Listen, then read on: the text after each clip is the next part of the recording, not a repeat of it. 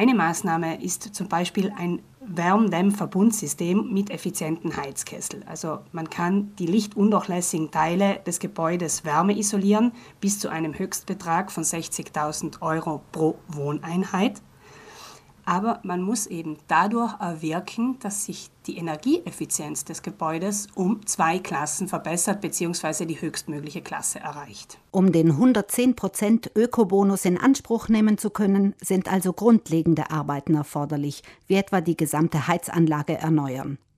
Der Bonus gilt für Einfamilienhäuser und auch für Arbeiten an Gemeinschaftsteilen von Mehrfamilienhäusern.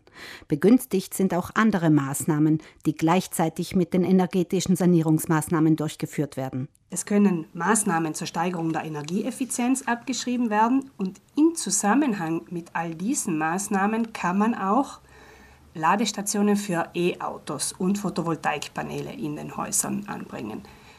Diese zweite Sorte von Maßnahmen kann man aber nur dann machen, wenn man eine der vorgenannten großen Maßnahmen umsetzt. Also ich kann nicht nur Ladestationen für E-Autos zum Beispiel einbauen und diesen Steuerbonus genießen.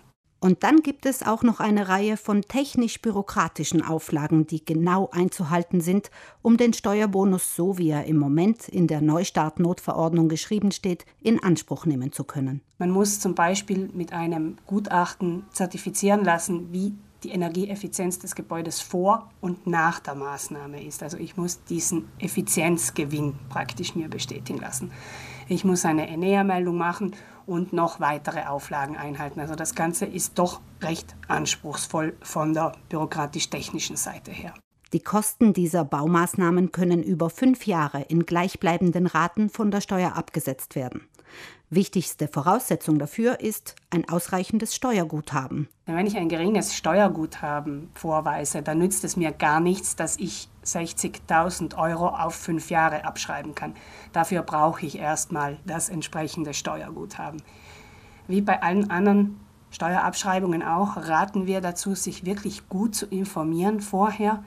Zum einen eben das Steuerguthaben zu prüfen, zum anderen wirklich zu schauen, fällt diese Maßnahme auch wirklich da hinein habe ich alle notwendigen Dokumente und hier wirklich alles ganz präzise zu dokumentieren, denn man möchte auf keinen Fall in der Lage sein, dass danach ein Zettel fehlt und die Steuerabschreibung futsch ist. In Anspruch nehmen kann man den 110% Ökobonus für Arbeiten, die innerhalb 31. Dezember 2021 durchgeführt werden, und zwar an Mehrfamilienhäusern, aber auch an einzelnen als Hauptwohnung genutzten Wohneinheiten.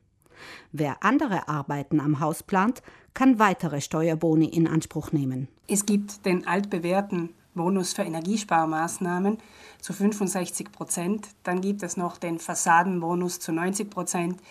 Es gibt noch weitere Steuerabschreibungen. Also derzeit ist Immobilienrenovieren vom steuerlichen Aspekt her wirklich sehr gefördert. Wer genauere Infos dazu möchte, findet auf der Homepage der Verbraucherzentrale den Steuerleitfaden.